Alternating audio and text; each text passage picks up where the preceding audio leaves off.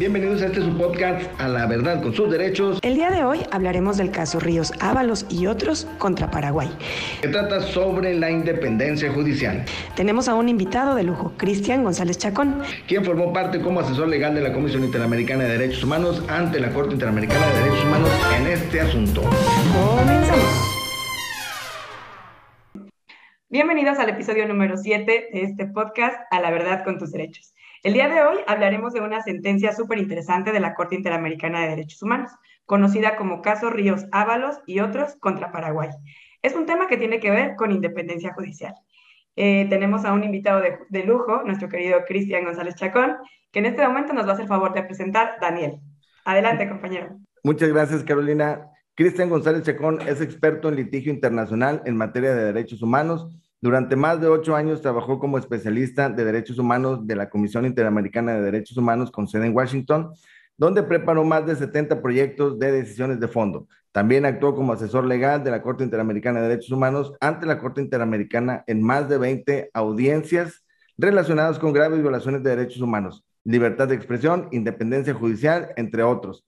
En el pasado también realizó prácticas profesionales en la Corte Penal Internacional en, en Holanda el Comité de Derechos Humanos en Ginebra y la Corte Interamericana de Derechos Humanos en Costa Rica. En cuanto a su formación académica, es abogado y notario por la Universidad Rafael Landívar de Guatemala, maestro en Derecho Internacional de, los Derechos Humanos por la Universidad de Notre Dame en Estados Unidos, maestro en Argumentación Jurídica por la Universidad de Alicante y actualmente estudiante doctoral en la Facultad de Leyes de la Universidad de Georgetown en Estados Unidos donde desarrolla un proyecto de investigación en temas de filosofía de los derechos humanos. Cristian, muchas gracias por poder eh, darnos un poquito de tu tiempo y comenzamos con qué pasó en este asunto de, de Ríos Ábalos y otro contra Paraguay, eh, que la cuestión de la independencia judicial es lo que es el tema central. ¿Nos puedes relatar ya que tú fuiste acompañante de la Comisión de Derechos Humanos en este asunto? Claro que sí, y muchas gracias por invitarme. Esta es una sentencia que emitió la Corte en agosto de 2021.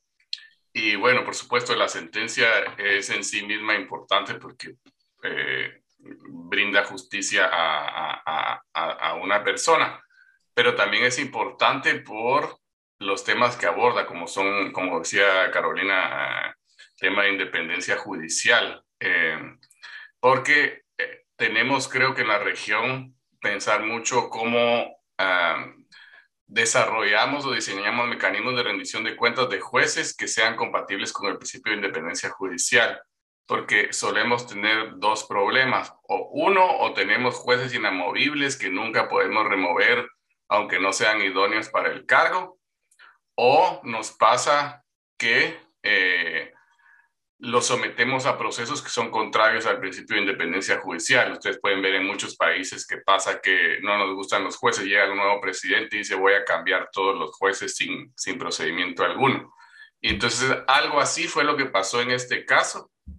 Eh, tiene que ver con dos jueces de la Corte Suprema de Paraguay, Carlos Fernández Gadea, que fue designado como ministro en abril del 95, y Bonifacio Ríos, que fue designado en el 99 ahí todo iba muy bonito, al menos hasta ahí, digamos, pero luego resulta que llega la presidencia eh, en 2003 Nicanor Duarte Fruto del Partido Colorado, eh, de tendencia más o menos nacionalista, y eh, recién llegado al cargo, él dice que va, va, a pulverizar el Poder Judicial corrupto, que no quiere adecuarse a los sueños del pueblo paraguayo.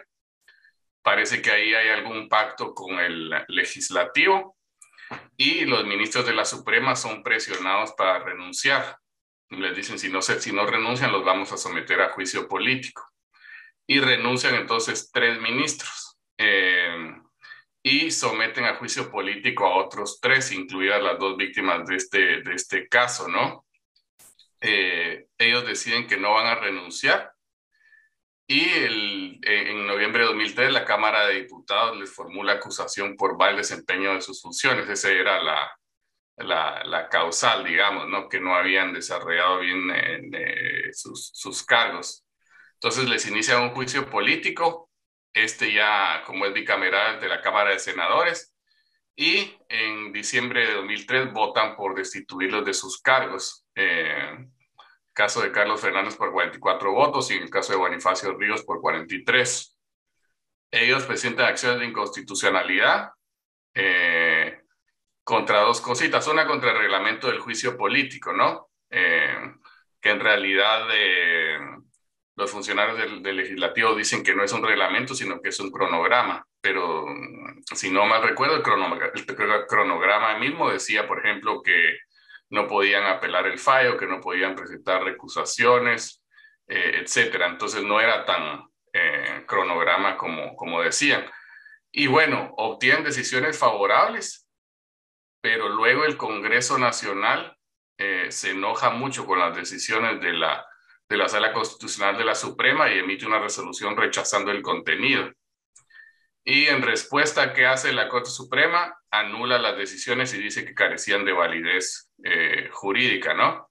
Entonces ahí terminan, digamos, los hechos y, y pues ellos dos, considerando que piensan que se violaron sus derechos humanos, presentan una petición ante la, ante la Comisión Interamericana de Derechos Humanos en, en Washington, D.C. Como ustedes saben, pues el sistema interamericano está compuesto por dos órganos, la Comisión y la Corte, y es complementario a las jurisdicciones nacionales, es decir, solo puede operar cuando no funcionan las jurisdicciones en un estado, ¿no? Eh, si mi estado no me respondió ante un reclamo, pues yo presento una petición a nivel internacional, que primero pasa por la comisión y luego llega, podría eventualmente llegar a la, a la corte, ¿no?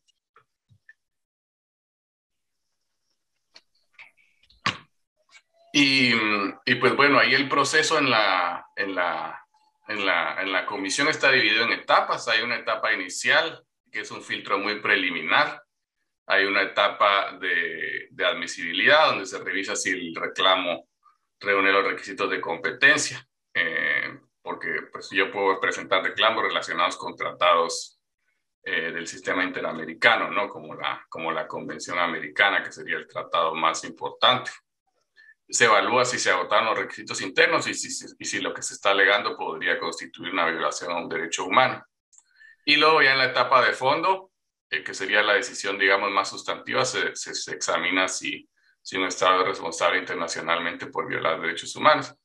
Y pues en este caso se superan todas esas etapas y en 2019 la CIDH emite la decisión de fondo y determina que el Estado de Paraguay violó distintos derechos humanos. Eh, en respuesta, el Estado paraguayo dice que rechaza todas las recomendaciones de la CIDH y dice que el proceso contra, contra estas dos personas cumplió con el debido proceso. Y entonces, en respuesta, lo que hace la comisión es enviar el caso a la Corte Interamericana para que ésta decida. Y así es como llegó hasta, hasta la Corte. Em, llevan, se lleva a cabo la audiencia pública y, pues en agosto de 2021, como les decía, ya ya se emite una sentencia eh, condenatoria en contra del Estado Paraguay. En, esta, en esta sentencia se leen varias cosas sobre la independencia judicial que son, obviamente, como tú lo decías en un principio, pues muy a tomar en cuenta para la región. En uno de esos es que, el, por decir, lo que dice la sentencia respecto a que no se le siguió un debido proceso y que el Estado rechaza esa, esa, esa, ese señalamiento, pero si nosotros leemos la sentencia cuando dice, bueno, primero la Corte, eh, la sala constitucional les da la razón, y bueno, dices, hasta ahí estaba bien una cuestión de, del procedimiento judicial que emprendieron los dos magistrados, pero luego ya cuando revocan o lo declaran nulo, esa parte es hasta muy absurda, ¿no? Eh, ¿cómo, ¿Cómo, cómo la, tú la interpretas de como una, no, no, siempre no? ¿Qué fue lo que sucedió en esa parte? Sí, exacto. De hecho, la Corte es muy fuerte cuando se pronuncia sobre eso. Y, dice, por ejemplo, que la independencia judicial abarca la garantía de eh, contrapresiones externas, ¿no? Es decir, que eh, la decisión eh, no se tome porque alguien presionó afuera o adentro para que el órgano tome una decisión específica. En este caso, pues la presión externa viene después de que se toma la decisión, pero la Corte dice que sin lugar a dudas eso fue una grave injerencia en la función de las autoridades judiciales, ¿no? Y uno puede decir, claro, está muy bien y es hasta deseable criticar decisiones judiciales. Es importante, uno, hay, no todas las decisiones judiciales son perfectas, pero una cosa es criticar una decisión y otra cosa es que un órgano en el juego de división de poderes, como ustedes saben, eh, diga o sugiera que hay que desacatar una decisión, por ejemplo, ¿no? Eh, y creo que eso es lo que, lo que pasa acá y la, la Corte hasta se asusta de eh, que hay tal presión que la Corte Suprema dice mejor vamos a, vamos a invalidar las decisiones que habían sido ya favorables a las, a las dos víctimas, ¿no? creo que es una eh, muy, muy mala acción en relación con el principio de independencia judicial, ¿no? A mí me llama mucho la atención, bueno, primero ya nos planteaste perfectamente todo el escenario, ¿no? Y, y, los hechos. Es, es decir, eh, desde el momento en que son designados esto, estas víctimas como ministros, ¿no? Ellos pasan por un proceso, me imagino que en el caso de Paraguay, de selección para poder llegar a ese cargo. Entonces viene un cambio de gobierno y evidentemente pues no son afines tal vez que, esto es lo que también me llama mucho la atención, ¿no? ¿Cómo incide el poder político en la presión de órganos que se supone que tendríamos que mantener precisamente de manera independiente para que las decisiones que toma cada uno en realidad estén legitimadas y haya un verdadero control, ¿no? Que sería como uno de los objetivos precisamente de esa división. Entonces, me llama mucho la atención, primero, eh, cómo son designados, como un cambio de color y luego como un contexto en el que incluso se hace amenazas, ¿no? Porque directamente, ya como lo decía Daniel hace un ratito de que comenzáramos a grabar, eh, pues el presidente anunció, ¿no? A ver, los voy a limpiar, voy a destituir y, señaló, ¿no? Y, criminalizó, ¿no? A, a, los integrantes de un poder, ministros que estaban ahí por una, por una designación, que además tendrían que haber actuado eh, pues de manera independiente, ¿no? Independientemente del color que estuviera en el carro. Y lo otro que me llama muchísimo la atención precisamente es lo que están diciendo. O sea, ¿cómo es posible que, que, la, que la autoridad haya cedido a esta presión y que también fue lo que llama la atención de la Corte? No puedes, de mutuo propio, tú dejarte presionar por otro poder y cambiar tu determinación, ¿no? Si tú ya habías resuelto en determinado sentido, pero creo que aquí fue como un tema de, pues presión política totalmente, ¿no? Ah, y que es lo grave de lo que sucede en Paraguay y que precisamente es lo que sanciona la Corte. No obstante que ya la Comisión le había dicho, oye, Estado de Paraguay, aquí no te estás eh, alineando a los estándares que ya hay, Paraguay no lo acepta, dice, obviamente tú como comisión no me puedes vincular, yo decido no hacerte caso y, ya la comisión dice, ah, ok, entonces espérame, te lo tiene que decir alguien que sí te pueda vincular. ¿Qué otros argumentos resaltan o llaman tu atención, eh, mi querido Cristian, en relación eh, precisamente a estos puntos, ¿no? Eh, donde, la, donde la Corte es dura y dice, a ver, Paraguay, ¿qué está pasando? ¿Y cómo incide eso en el cambio de chip y también en el contexto actual de los otros países que, que, estamos muy cerca, ¿no?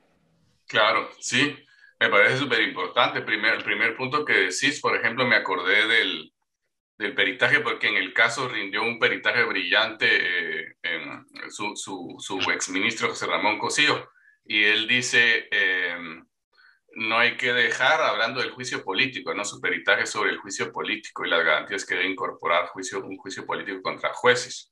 Entonces, uno, él sugiere, primero, hay que ver con cierta sospecha el juicio político como un resabio de otros, de otros tiempos, ¿no? Eh, pero dice también no hay que dejar que la política prevalezca sobre el derecho, porque parece que aquí pasa algo, algo en ese sentido, porque hay mucha presión. El presidente sabe que tiene, por ejemplo, mayorías en el Congreso, que va a tener un apoyo ahí, y hay una amenaza previa a, los jueces de que van a renunciar. De hecho, se me olvidó decirles que ah, someten a tres a juicio político, pero uno de los tres ya no, ya no llega al final porque decide renunciar antes. Y entonces algo sorprendente y que señala la Corte es eh, cuando dice por qué se violó el principio, la garantía de imparcialidad. Eh, dice la Corte, es que acá el resultado ya estaba determinado desde que comenzó el juicio, ¿no? Eh, cuando alguien te dice te voy a eh, renunciado o te voy a someter a juicio político y, pues yo tengo la mayoría en el Congreso. Eh, como que ya se sabe cómo va a terminar eso, ¿no? Em, Entonces ese es, un, ese es un grave problema y la Corte dice aquí se violó la garantía de imparcialidad porque el, corazón de la imparcialidad es que cuando tú vas a decidir no tenés una, una posición tomada de, de, antemano, ¿no? Aquí ya la posición está tomada por, eh, por, todos, los, por todos los órganos, ¿no? Es eh, eh, cuando él dice vamos a pulverizar el, el, el, el Poder Judicial corrupto, que, no se, que no se ajuste a los deseos del pueblo paraguayo, no son tanto los deseos del pueblo, no son, son los deseos del gobernante de, de turno. Incluso la Corte señala también eh, que recibió información de que ya existía un acuerdo político entre el Poder Ejecutivo e integrantes del Poder Legislativo para cambiar a los integrantes del Poder Judicial. Entonces es, es, es, es muy claro que con eso se viola eh, la garantía de, de imparcialidad, ¿no? Es que también se hace un juicio mediático sobre los magistrados, ¿no? O sea, al decir el poder y traértelos al escenario público, político, donde dice, vamos, el poder eh, judicial corrupto, que pues desde ahí ya estás eh, en contra del, de los magistrados y estás ya haciendo un juicio, pero social, este, del propio pueblo, lo estás sometiendo a un enjuiciamiento social. Hay otra parte en, el objeto de la controversia que señala que la causal por la que son destituidos, así tal cual, mal desempeño de sus funciones, pues digamos que pues estaría un poquito vaga, ¿no? O sea, que pues qué es mal desempeño de sus funciones. A eso resuelve la Corte que tiene que dar algunas precisiones. En cuanto a esto, ¿estás tú de acuerdo con que se tienen que precisar un catálogo específico sobre los hechos que pueda incurrir un magistrado? Sí, creo que la causal es súper, súper vaga y de hecho algo gravísimo que pasa, eh, y no solo en este caso, sino como decía, sigue pasando en muchos lados, es que se sancionan los jueces por el sentido de sus decisiones, ¿no? Y eso ya es totalmente contrario al principio de independencia judicial. Entonces, tener la causal vaga y luego lo que van a hacer es examinan algunas decisiones y como no, le, no les gustan el sentido de las decisiones, dicen incurrieron en mal desempeño. Entonces el Estado, el, el, alegato del Estado era, es que solo estamos examinando si las decisiones son compatibles con la Constitución Nacional. Bueno, pero la Constitución son principios, ¿no? Uno siempre puede interpretar eh, según la, el resultado que, que, quería y eso pues es muy, es muy grave. Uno podría sancionar a un juez por una decisión pero si, si la decisión demuestra que incurrió en una falta grave, ¿no? Eh, o, o, como le llaman un, un, error jurídico inexcusable, eh, que creo que lo, lo, examinó la Corte una vez en, en, en, otro caso. Y pues claro, las causales disciplinarias, este es un proceso disciplinario, no es un proceso penal, las causales pues son un poquito más vagas. Eh, es algo que dice la Corte, por ejemplo, en otro caso, en el caso López Lone contra Honduras, eh, hay un peritaje ahí fascinante de eh, nuestro amigo don Perfecto Andrés Ibáñez y él dice, este, si bien las causales disciplinarias son más eh, vagas, hay que precisarlas a través de la, de la interpretación, ¿no? Entonces dice, claro, no tienen que ser causales penales en donde hay una legalidad muy estricta, pero, pero si la causal es, es, es, es vaga e indeterminada como mal desempeño, uno tendría que hacer algo en la interpretación para, eh, para no violar el principio de legalidad, ¿no? Interpretar bien, decir cuál, eh, qué es lo que se le está imputando a la persona, por qué, darle derecho a que se defienda, eh, etc. Entonces, ante causales vagas, creo que lo, lo, lo más importante es una buena, una buena motivación. Lo que pasa es que acá como es un juicio político, pues es a puro voto, ¿no? Eh, quien obtenga la mayoría de votos, si obtienen la mayoría de votos, que creo que eran dos terceras partes, pues ya se logra la destitución, entonces no hay ninguna, no hay ninguna motivación, ¿no? Hay, hay, eso que, que, es, que es cuestión de votos, pues tendría que haber un procedimiento especial para jueces. Es que no tiene freno ni control ahí el poder político, ¿no? Creo que precisamente ese fue ese fue el tema de, la situación en Paraguay. O sea, el presidente sabía que tenía el control absoluto eh, del órgano legislativo, que era quien le iba a corresponder avalar precisamente su decisión, que podría ser a capricho, ¿no? Porque me queda claro que lo que bien decías, eh, Cristian, no puedes establecer de manera tan abstracta, genérica, incluso sería un tanto discrecional, que efectivamente están cometiendo eh, o están desempeñando mal su función, ¿no? Aquí era un tema de, ya de votación para destituirte. Actuaron mal porque a mí simplemente no me conviene o tengo claro que no, no son afines a mis intereses y no van a hacer lo que yo quiera, entonces eh, tienes de dos. O renuncias, te vas, ¿no? O te inició juicio político y te destituyo. Entonces fue pues un, un medio de presión. Yo justo te iba a comentar, ¿por qué de los tres solo suben dos? Entonces uno sí dijo yo ya de plano, eh, no voy a continuar porque también es un desgaste y apostarle a este tipo de procedimientos, digo, si en el plano interno lo vemos, que son procedimientos súper desgastantes, llevarlos a la interamericana. Decías de 2006 que ustedes lo mandan hasta 2019 que, que la Corte lo determina darle trámite, ¿no? Entonces ahí, por ejemplo, son tres años de espera para ver si te dicen si sí o si no. Entonces son como temas eh, súper complejos y ya en algo muy anunciado, ¿no? Claro, sí, sí, muy, muy anunciado, muy, muy, muy desgastante y claro, ya sabes lo que te iba, lo que te iba a pasar y te querés ahorrar la molestia, ¿no? Eh, y hay algo ahí también bien, o sea, la decisión está muy bonita, pero hay algo que a mí sí me genera muchas dudas y es este que creo que la decisión de la Corte Interamericana todavía está muy en línea con legitimar los juicios políticos y a mí me parece, contra jueces digo, ¿no? Y a mí me parece, como decimos en Guatemala, que eso es este, pedirle peras al olmo, ¿no? O sea, es decir, pedirle a un órgano político que actúe jurídicamente. Eh, entonces, porque lo que dice la Corte es, pues sí, es su jurisprudencia, ¿no? En, ya en, en, casos más antiguos había dicho los juicios políticos no están mal, siempre que incorporen las garantías del debido proceso. Eh, entonces, en otro caso que tuvimos, no encontró violación alguna, un caso de, contra Argentina, Rico contra Argentina, la Corte ahí dice no vemos ninguna violación porque habían garantías de debido proceso. Aquí sí ve.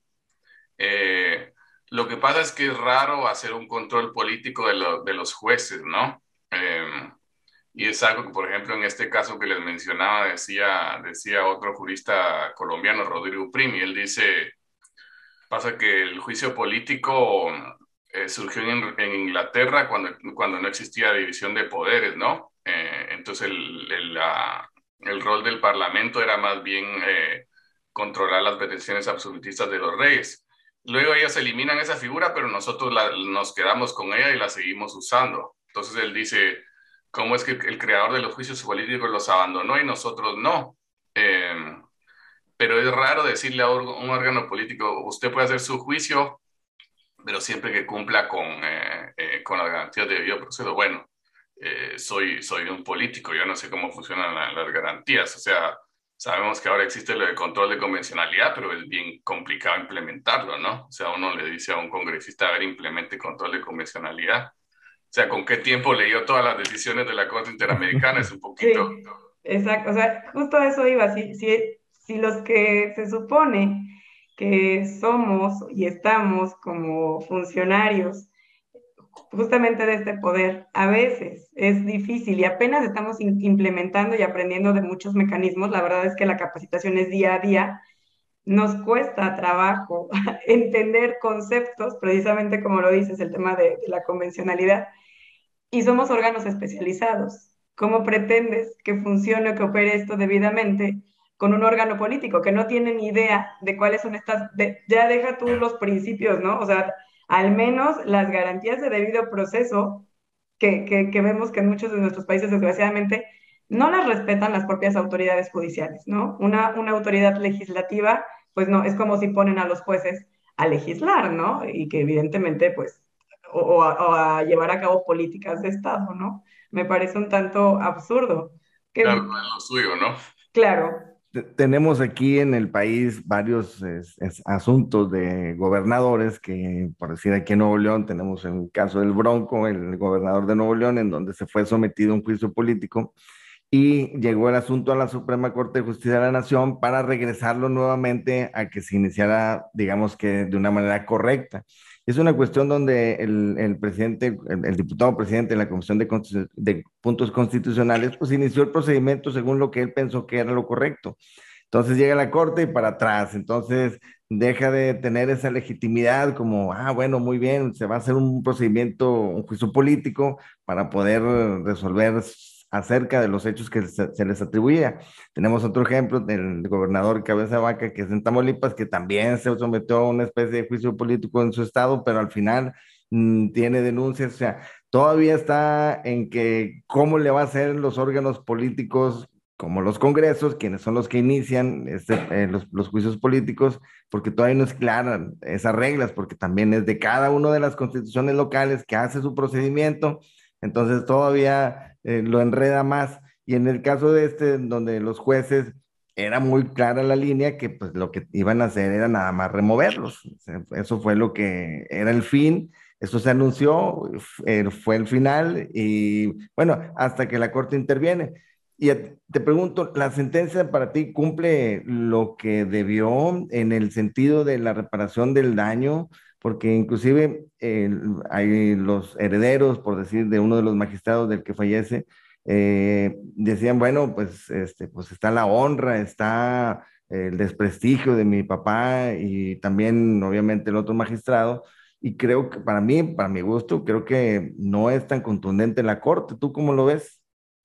Sí, yo creo que cumple en el sentido de, se pronuncia sobre el juicio político y encuentra y, encuentra varias violaciones que ya, que ya comentábamos, ¿no? Eh, imparcialidad, por ejemplo, eh, plazo razonable también, eh, la cuestión de garantías contra presiones externas, dice que tampoco, también se incumplió la garantía de cumplimiento de fallos internos. Y las reparaciones están más relacionadas con eso. En mi experiencia, la Corte suele ser más reacia ante argumentos relacionados con honra, ¿no? como que si pensara si abrimos la puerta aquí, cualquier persona que sea sometida a un proceso y absuelta eh, o condenada injustamente va a decir que se le afectó la honra. Y, suele decir que se violó la honra normalmente cuando hay, por ejemplo, declaraciones estigmatizantes de funcionarios públicos o, o cuestiones de, de esa índole, ¿no? Pero parece que ya tiene dificultad porque el artículo es como muy ambiguo, ¿no? El que habla de, que habla de honra ya no sabe uno qué significa exactamente. Creo que una decisión, dice, es como eh, valía propia la idea que tiene uno de, de, los demás, algo así, ¿no? Pero, pero no, no es muy precisa. Y te iba a decir también que, bueno, de los temas que comentabas bien importantes, ¿no? Sobre juicios políticos, pero no a, pero no a jueces, yo creo que es un poquito distinto en el sentido de, no podría decir juicios políticos contra jueces, parecería que hacen a, generan una lesión a la independencia judicial, ¿no? Em, contra funcionarios públicos o contra políticos o personas que ejercen un cargo público, eh, también pueden ser problemáticos, aunque de eso no hay, no hay jurisprudencia. Pero el problema ahí, creo yo, es, por ejemplo, em, que pueden lesionar. Han visto ustedes que en muchas regiones parece ser que se nombra un presidente y luego lo votan, ¿no? Es decir, se nombra un presidente y luego lo sacan por juicio político. y yo creo que el problema de eso tiene que ver con, eh, afecta la voluntad popular en alguna medida, ¿no? Este, está bueno tener controles, pero eh, si se remueve a, un, a, una persona electa democráticamente, nomás así eh, por votación, yo creo que también puede ser un problema, ¿no? Yo soy más de la línea de si cometió una infracción, pues hay que someterlo a proceso y que se compruebe en proceso y, si se comprueba, pues, pues que se le remueva del cargo, ¿no? Pero eh, no soy muy fan de los juicios políticos por eso, ¿no? Porque son políticos, el control político pues está bueno, pero siempre que sea eh, limitado, porque si no ya sabemos qué va a pasar. Creo que también es, perdón, eh, súper relevante el antecedente que decías. O sea, nos quedamos con una figura eh, jurídica que en su momento tuvo vigencia y tuvo una finalidad, ¿no? y se ve, o sea, se ve cómo trascendió, que, que, es un medio de control, esa es la realidad, ¿no? Entonces, eh, se supone que cambiamos a un esquema ya democrático, ¿no? donde ya no, ya no vamos a tener eh, estas figuras de, de, autoridad absolutas, pero nos quedamos con el medio de control, o sea, es como, como un choque. En los, yo no sabía ese dato que nos acabas de decir hace unos momentos, el antecedente del juicio político y cómo trasciende y está en la actualidad, ¿no? Creo, que, creo que esa sería como la respuesta de por qué lo incorrecto de que sigamos manteniendo una figura que realmente es totalmente contraria a la, a la realidad democrática, se supone, actual de los países, ¿no? O sea, eso es, me parece súper interesante. No sé qué opinas, Ani. Ahí en, en, ese supuesto, ¿tú considerarías que los poderes judiciales deben de tener su procedimiento administrativo y listo a través, a través de, de, de su propio poder? Claro, justo esa sería la, justo esa sería la respuesta, ¿no? O sea, como le decía, pues todos queremos rendición de cuentas, pero también queremos independencia judicial, ¿no? Y entonces lo que hay que hacer es diseñar procesos que cumplan con las garantías de debido proceso. Eh, por ejemplo, ok, me van a someter a proceso porque en caso de jueces lo que la Corte dice es, tienen garantías reforzadas de estabilidad justo para impedir que sean castigados por el sentido de sus decisiones. Entonces, eh, los procesos tienen que, por ejemplo, comprobar que cometieron una falta grave y darles oportunidad de, de defenderse, ¿no? Eh, entonces hay toda una gama de procesos que afectan eh, la independencia judicial. Me acuerdo, por ejemplo, que, bueno, está este, este tema del, del juicio político, como les decía, pero me acuerdo de otros, por ejemplo, en, en Perú tenían una figura de, de ratificación cada siete años y lo que pasa en algunos casos es que cuando uno sabe que ya lo va a ratificar, toma decisiones más bonitas, ¿no? Entonces son las decisiones que le van a gustar al órgano que va a ratificar. Y cuando hay reelección, por ejemplo, es lo mismo. En, en mi país también pasaba eso. Todo el mundo se, se excusaba de conocer un caso porque sabía que era sensible y el que lo conociera y resolviera como no le eh, de una manera que no le gustara al poder político, perdía su cargo, ¿no? Entonces, lo, más, lo, más adecuado es tener procesos disciplinarios, un, órgano disciplinario que permita, incorpore garantías y que uno pueda, por ejemplo, apelar la decisión, eh, etcétera, ¿no? Creo que esa es una, eh, una solución básica para, para rendir cuentas y para garantizar la, la, independencia judicial, ¿no? La, inamovilidad de los jueces es una figura que debe ser parte de esta independencia judicial, pero eh, ¿qué pasa cuando ni siquiera, lo que tú dices, eh, aquí en, en, México tenemos órganos que administran justicia, que no son precisamente jueces, y que cambia el, el, gobierno en turno y, digamos, cambia a, sus a, a las personas que resuelven. Entonces, esa cuestión de la independencia, de la falta de independencia es muy vieja y hay muchos antecedentes como esta sentencia, pero es más fácil eh, tener afines y pues tal vez no dar ese paso hacia adelante que realmente hacer un, toda una revolución y unas reformas y que nos quede clara qué es la independencia judicial, ¿no? somos muy reacios los estados, ¿no? Todavía para poder llevar a cabo la, lo que deberíamos de hacer con respecto al tema de la independencia judicial, ¿no?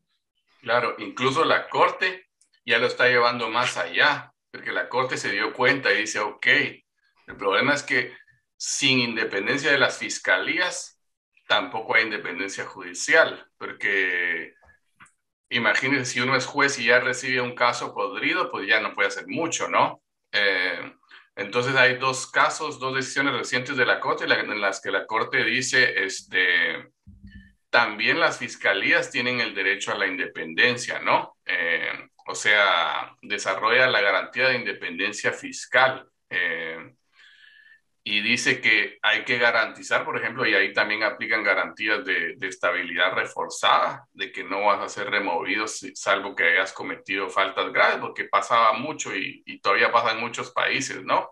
Pongamos a todos los fiscales provisionales y si toman alguna decisión que no nos gusta, pues los votamos y ponemos a otro, a otro afín a, a, nosotros. Entonces, si no, la independencia comienza, comienza desde ahí, ¿no? Eh, si no hay independencia fiscal, tampoco, podemos tener eh, decisiones, decisiones adecuadas, ¿no? Eh, y yo sé que, claro, este tema de la independencia judicial puede sonar muy abstracto y muy jurídico, pero me acuerdo otra vez de lo que decía el, el, el, ministro Cosío, ¿no? Decía, este, acuérdense que estamos en la era de los derechos humanos. imagínense que tiene un reclamo y el juez al que ustedes van a ir no es independiente, les va a decir que no tienen ningún derecho, ¿no? Entonces la independencia está muy cerca de todos, de todos nosotros, no solo los abogados, sino de todos los ciudadanos. O sea, significa que si, si, no, si no hay eso, todos los, los reclamos eh, se van a resolver así arbitrariamente, ¿no? O sea, no vamos a tener ninguna, ninguna garantía de que alguien proteja eh, nuestros derechos. La independencia judicial es el pilar del Estado de, Derecho, creo que algo así comenta la. Es un eslabón, es un eslabón básico, ¿no? Claro, sí. Y de la democracia, creo yo, creo, creo que ahí está, eh, si no el corazón, algo muy, muy, muy importante, ¿no? Eh, para, para, para, consolidar eh, democracia, porque se basan en básicamente en la idea de que no hay, un, no hay un poder absoluto y que se van a respetar nuestros derechos individuales y, y sociales, ¿no? Pero ¿de qué sirve tenerlo en el texto si nadie los va a hacer respetar? Y para eso, pues necesita uno un montón de, de instituciones que funcionen para eso. Y esto se relaciona con algo que, que, decía Carolina, ¿no? Este, si no, eh, parece que algunas instituciones que tenemos se quedaron como en el pasado. Entonces, es decir, eh, desarrollamos unas agendas muy bonitas de derechos, pero con las instituciones viejas, viejas, viejas, viejas, entonces no, no, no cuadra porque los derechos no se pueden hacer justiciables con las instituciones que diseñamos o que en algunos países siguen existiendo y que están muy arraigadas en, en modelos jurídicos o de estados muy, muy, muy antiguos, ¿no? Eh, que ¿no? Que, no, que no eran compatibles con la, con la era de los derechos humanos, creo yo. ¿Qué le dice la, la, Corte a Paraguay? ¿Qué le dice, de, por ejemplo, en relación a este tema? ¿Qué es lo que tiene que o que tendría que hacer? Ya vimos qué fue lo que hizo mal, ¿no? Eh, ¿Qué es lo que le hace falta? La implementación precisamente de, de, un procedimiento de otro tipo. A ver, platícanos un poquito por ahí ya eh, más o menos siguiendo esta línea, ya vimos que, que, esto no puede ser. ¿Cómo sí tendría que ser para que sea funcional y acorde con los principios democráticos? Claro, uno, pues le, dice, eh, este proceso no incorporó las garantías de debido proceso. Entonces les dice, ustedes pueden seguir haciendo juicios políticos. Lo que les decía yo, a mí eso no, no me gusta para nada, pero es lo que dice la Corte, ¿no? Pueden seguir haciendo juicios políticos, pero cumplan con el debido proceso. Otro, pues es lo que les decía yo, no, esas presiones externas no se valen. O sea, no se vale que el Poder Legislativo condene enérgicamente una decisión y, este, y luego ustedes cambien su decisión luego, o sea, me parece que un día, dos días después, la, la, Corte Suprema dice carecen de validez jurídica. O sea, ¿cómo, declara que carecen de validez jurídica si ya jueces habían dicho, pues, de la, de la Sala Constitucional de la Suprema habían dicho que, que habían violaciones en el, en el caso. Eh, entonces, eh, eh, eso es lo que sugiere la Corte y luego dice, bueno, las reparaciones no son tan amplias en el sentido de garantías de no repetición, sino son más bien por los daños materiales e inmateriales causados. Ahí hay alguna pretensión de, de reincorporar, eh, pero la, la, Corte eso sí lo toma con, con, mucho cuidado, ¿no? Porque dice, claro, ¿no? Imagínense cuántos años pasaron y decirle a, la Suprema reincorporen a esta persona.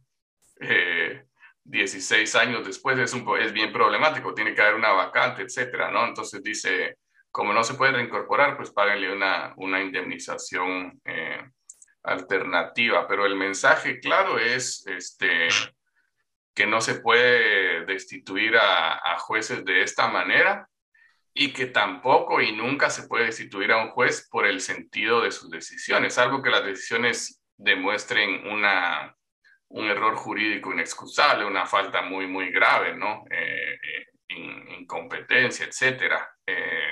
Bueno, hay un caso en el que la Corte dice, aquí no veo problema porque es un juez peruano que eh, ordena una, eh, una libertad incondicional en el caso de una persona sometida por tráfico de drogas y dice, este juez lo soltó, soltó a la persona a pesar de que habían una serie de, de, de, indicios, ¿no? Encuentran una avioneta, la avioneta tenía 400 mil dólares, eh, la avioneta se cae, etcétera y el juez dice que no ve ningún indicio de, que se haya cometido un delito. Entonces ahí la corte dice, pues a mí sí me genera dudas de que no había ningún indicio. Eh, y entonces parecería que dice eso sí como que parecía una falta grave. Pero, pero en este caso, básicamente lo que, lo que hacen es estas decisiones no nos gustan y, y ya pactamos o, renuncian o los, o los renunciamos, ¿no? Y también lo que decías hace, hace un ratito me parece súper interesante, esta mancuerna que hay entre la fiscalía, ¿no? Qué conveniente que precisamente el ente acusador, ¿no? Eh, pues sea también parte de, o, bueno, finalmente designado por la persona que tiene ahí a cargo. Eso también sería como muy interesante, separarlo sería fundamental, ¿no? Y es un tema que, que en este momento precisamente estamos viviendo hoy en nuestro país, ¿no? Con el tema de, la fiscalía y unos asuntos medios complejos. Que, que, bueno, no sé si Daniel quiere comentar algo, porque lo veo que se ríe, se ríe y me dice, Carolina, ya no digas. son, autónomos, Carolina, son autónomos.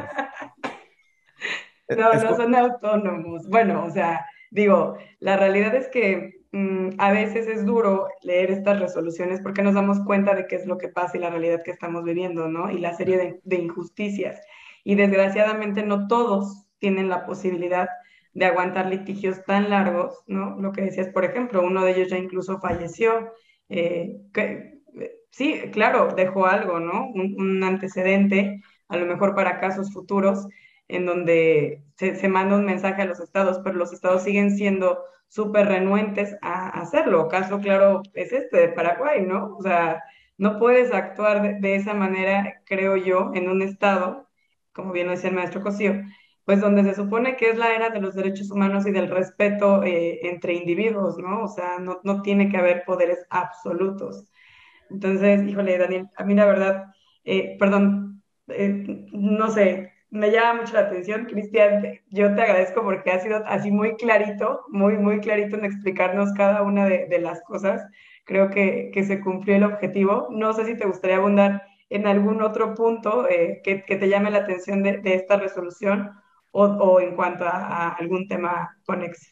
No, nomás el punto en abstracto de la independencia judicial y ahora también la independencia fiscal, ¿no? Eh, que sigamos pensando cómo rediseñamos lo que tenemos en la región para que sea compatible con la, con la, con la independencia judicial. Yo creo que ese es el, ese es el mensaje central. Como decía, claro, el caso es muy importante, pero más importante es que tengamos en claro eh, independencia judicial. Ustedes piensen en algunos países, ¿no? Porque este, este caso es, es medio antiguo, pero piensen, eh, acaba de pasar hace poquito, no vamos a decir quién, pero eh, dice, no me gustan estos jueces y los voy a cambiar. Y cuando alguien le dice la independencia judicial, usted dice, ah, bueno, pero igual todos eran corruptos y ustedes ya saben. Ok. Pero ¿qué pasa si uno cambia a todos los jueces? Uno dice, estos jueces no están buenos, los vamos a cambiar. Claro, pero si no respetas la, las reglas, llega el siguiente y va a hacer lo mismo, ¿no? Y ahí se terminó la, la independencia judicial. Entonces va a ser básicamente, como quien dice, cada quien va a nombrar a sus cuates, ¿no? Entonces, no nos sirve de nada. Es un arreglo cosmético, digamos, como muy, muy, muy populista, ¿no? Eh, voy a quedar bien porque voy a decir, voté a los corruptos, pero puse a mis amigos. Y bueno, así es como, por ejemplo, todo lo, así comenzó todo el desastre que tenemos, por ejemplo, en Nicaragua. No voy a concentrar el poder, nombrar yo a mis jueces, me voy a reelegir, etcétera. Claro, si yo ya nombré a mis jueces, tengo el control en el legislativo, ¿quién me para si estoy en el ejecutivo? Entonces creo que ese era el, el mensaje nomás que, que, que, con el que quería terminar. Oh, bueno, con ese mensaje es suficiente. Sí, sí, creo que con ese mensaje nos queda absolutamente clara la importancia pues de la independencia judicial, ¿no? Y bueno, en manos, en manos además y, en voz de una persona que, que ha estado súper cercana también a la corte. Yo te agradezco el tiempo de verdad, Cristian. Eh, y además quiero eh, hacerte un reconocimiento público. Te admiro profundamente porque me parece una persona, eh, además de súper humana, súper estudiosa, súper preparada. Y bueno, te deseo muchísimo éxito en esta nueva etapa que, que comienzas, que por ahí me enteré. Muchísimas gracias por acompañarnos y bueno, muchas felicidades por lo que viene. Muchas gracias, ¿no? Muchas gracias por la invitación a, ambos. Muchas gracias, Cristian, eh, por la aportación. De hecho, nos has dejado con mucha claridad acerca de la independencia judicial y respecto a lo que comentas sobre la sentencia. Y bueno, a todas las personas que nos pudieron escuchar, que nos pudieron ver, les agradecemos que nos sigan y nos vemos a la próxima. Hasta, hasta pronto. Bye. Adiós.